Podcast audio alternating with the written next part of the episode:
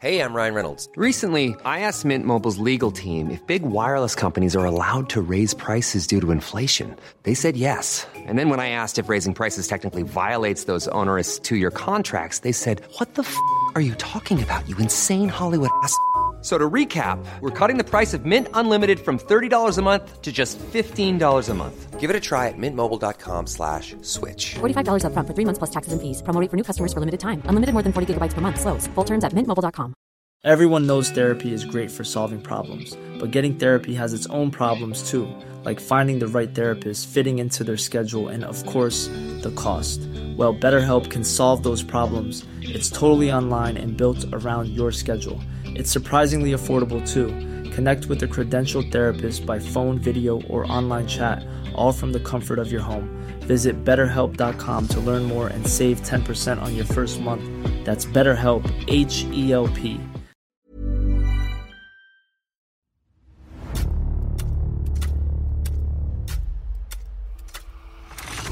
La nota roja en la prensa. Acontecimientos que conmocionaron a la sociedad. Esto es Archivos Secretos de la Policía. Por temor a que su novia lo engañara, como lo había hecho con otro hombre cuando se conocieron, prefirió terminar con su miedo de una forma trágica. Esta es la historia de la imposible vida de Elena Orozco. La prensa daba cuenta de la tragedia pasional, preñada de hechos dramáticos, que se escenificó el sábado 7 de abril de 1956 en el departamento 1 de la calle 5 de febrero 704 de la colonia Álamos, en el entonces Distrito Federal. Los protagonistas, separados por un metro y medio de distancia, yacían boca arriba, entre el comedor y la cocina de ese departamento. Agapito, el marido celoso, era fabricante de calzado y antes de poner fin a la vida de ella para después matarse, escribió una carta al primer esposo de Elena, anunciándole con toda claridad que iba a matar a su esposa y que se quitaría la vida para pagar en esa forma lo que le debía, el haberlo engañado. Pudo haberse evitado la tragedia, pero hubo personas que no dieron crédito a lo que anunció Agapito. La única que salió perjudicada fue la pequeña hija de Elena. Una mortífera pistola Parabellum calibre 9 milímetros sirvió para este intenso drama que conmocionó a dos familias, intérpretes de escenas patéticas y de incidentes muy molestos. Ocho años atrás del día de los hechos, Elena conoció al comerciante de carnes, José López Solís, con el que se unió en Amaciato, habiendo procreado a una niña, María de la Luz, que tenía seis años cuando sucedió la tragedia. Según supo el reportero de este diario, César Silva, vivieron en aparente felicidad mucho tiempo, hasta que, como maldición, apareció en la vida de los dos el fabricante de calzado, Agapito Sandoval, con quien ella se entendió perfectamente apenas lo conoció. El triángulo, como tantos otros, pudo ser ocultado algún tiempo, pero al final de cuentas apareció esplendente y con toda su cruda realidad a la vista del hombre engañado. Vino la separación, pese a que José adoraba a Elena, y para no resistir más sobre saberla cerca y lejos a la vez, pues los unía espiritualmente su hija María de la Luz, José salió de México para radicarse en Hermosillo, Sonora. Para Elena y Agapito el campo había quedado libre, pero su amor duró lo que una chispa. Fue fugaz, lleno de reproches a su mujer, echándole en cara su primera infidelidad, pues no quería aceptar que lo había hecho por verdadero cariño. Sí, Agapito estaba realmente enamorado de Elena, no obstante, dudaría de ella siempre. El ejemplo dado al engañar a su primer marido con él lo enloquecía. Vivía temeroso de que algún día Elena le hiciera otro tanto, como al parecer sucedió. Eso lo sacaba de sus casillas. Los celos le corroían el alma y lo volvieron, ante sus demás seres queridos, un hombre taciturno y a la vez nervioso. El inseguro Agapito creyó que casándose haría imposible que Elena volviera a las andadas y sin más le dio su nombre. contrajeron matrimonio, pero no se supo dónde, cuándo ni cómo. Una cosa sí fue cierta, y hubo quien lo afirmó, se casaron. Sin embargo, había algo insoluble. Los padres de Agapito se oponían hasta el cansancio a aceptar a Elena como esposa de su hijo, sobre todo porque conocían su pasado. Agapito no insistió ante los suyos, pero como no tenía dinero suficiente para en algún momento ponerle su casa a Elena, pidió a esta que se fuera a vivir con alguien que le permitiera visitarla, pero lejos de su hija María de la Luz, a fin de que no tuviera junto a ella el recuerdo de sus pasados amoríos.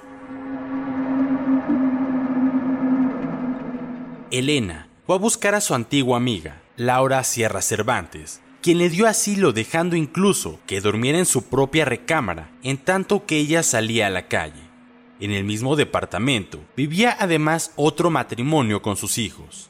Ahí era visitada Elena casi a diario por Agapito. Iba por ella, salían a la calle, a veces regresaba y en otras ocasiones no. Unas tres semanas antes del día de los terribles acontecimientos, su situación se hizo insoportable. Las riñas sucedían con frecuencia aterradora y las escenas de celos y reproches eran escuchadas y vistas por quienes vivían en la casa. El viernes 6 de abril, Elena llegó asustada y le dijo a Laura, Ya no es posible, no puedo más. Él me quiere matar a como del lugar. Me amenaza con un cuchillo. No sé qué hacer, no sé cómo quitarle esa idea de la cabeza y tengo miedo. No quiero que me pase nada, a mí ni a mi pequeña. Al día siguiente, apareció Elena con el rostro amoratado por los golpes que le propinó su esposo, pero no se hizo comentario alguno. La tragedia ya se gestaba. El final se acercaba a pasos agigantados. Cuando el reportero entró al escenario de la tragedia, pudo percatarse de que la bala que le quitó la vida a Agapito provocó hernia de masa encefálica, siendo el tiro de abajo hacia arriba en la bóveda palatina. Recargada en el acceso que comunica la cocina con el comedor, estaba Elena, con las manos metidas en las bolsas y con una horrible herida en el labio superior donde penetró la bala. La bata que traía puesta quedó recogida sobre sus muslos, seguramente al movimiento de las manos sobre las bolsas. La tragedia pudo reconstruirse de acuerdo con el criterio de los investigadores y periodistas en la siguiente forma. Cuando llegó Agapito y quedaron solos él y Elena, ella lo pasó a la sala y cuando apenas habían cruzado unas palabras, se retiró ella hacia la cocina para prepararle alimentos. Agapito, que ya tenía perfectamente preparado su plan de matar a Elena y suicidarse, acortó el tiempo antes de arrepentirse.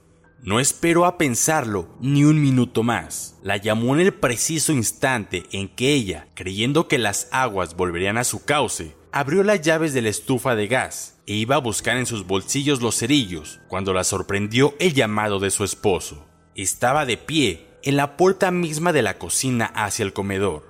Desde ahí, pensó responderle, sin saber que él se encontraba a unos cuantos pasos con la pistola en la mano derecha. No tuvo tiempo de hacer ningún movimiento, como tampoco pudo lanzar el grito de espanto que quedó en su boca antes de la sorpresa. Estruendoso, se escuchó el balazo y ella rodó por el piso. Acto seguido, Agapito se deserrajó el tiro en la bóveda palatina y cayó muerto al instante. Acabó con su vida y sus sufrimientos en tan solo unos segundos.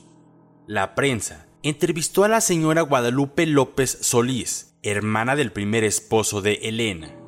Lloraba y estrujaba en sus manos un sobre. Dentro se encontraba una carta escrita por Agapito y que él mismo se encargó de llevarla a la casa de ella, cuya ubicación no quiso proporcionar. La carta le había sido arrebatada a Guadalupe por el papá de Agapito, también de ese nombre, a quien el reportero entrevistó en su momento, el comandante Francisco Aguilar, y los agentes Ignacio Garza y Ramón Collado se la pidieron. La carta decía, Señor, me estoy dirigiendo a usted en los últimos momentos de mi vida para anunciarle que he pagado lo que hice.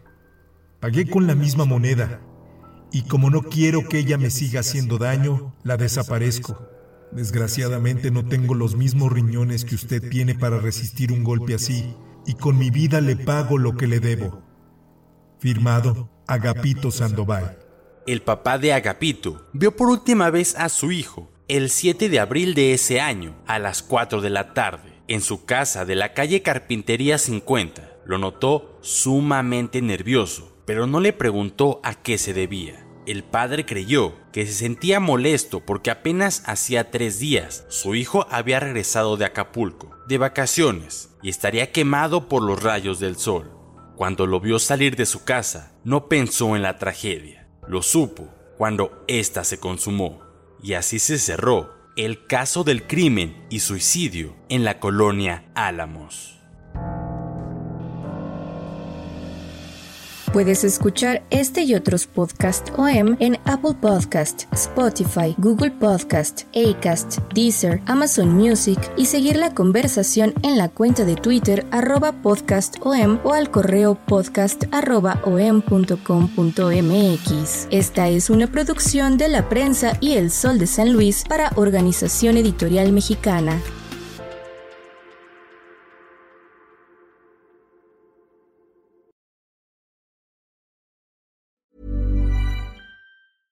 Small details are big surfaces. Tight corners are odd shapes.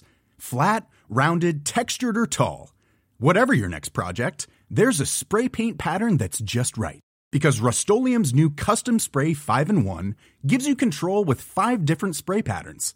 So you can tackle nooks, crannies, edges, and curves without worrying about drips, runs, uneven coverage, or anything else. Custom Spray 5 in 1 only from Rust-Oleum. Even when we're on a budget, we still deserve nice things. Quince is a place to scoop up stunning high-end goods for 50 to 80% less than similar brands.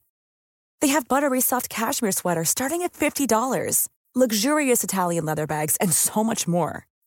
Plus, Quince only works with factories that use safe, ethical, and responsible manufacturing. Get the high-end goods you'll love without the high price tag with Quince. Go to quince.com slash style for free shipping and 365-day returns.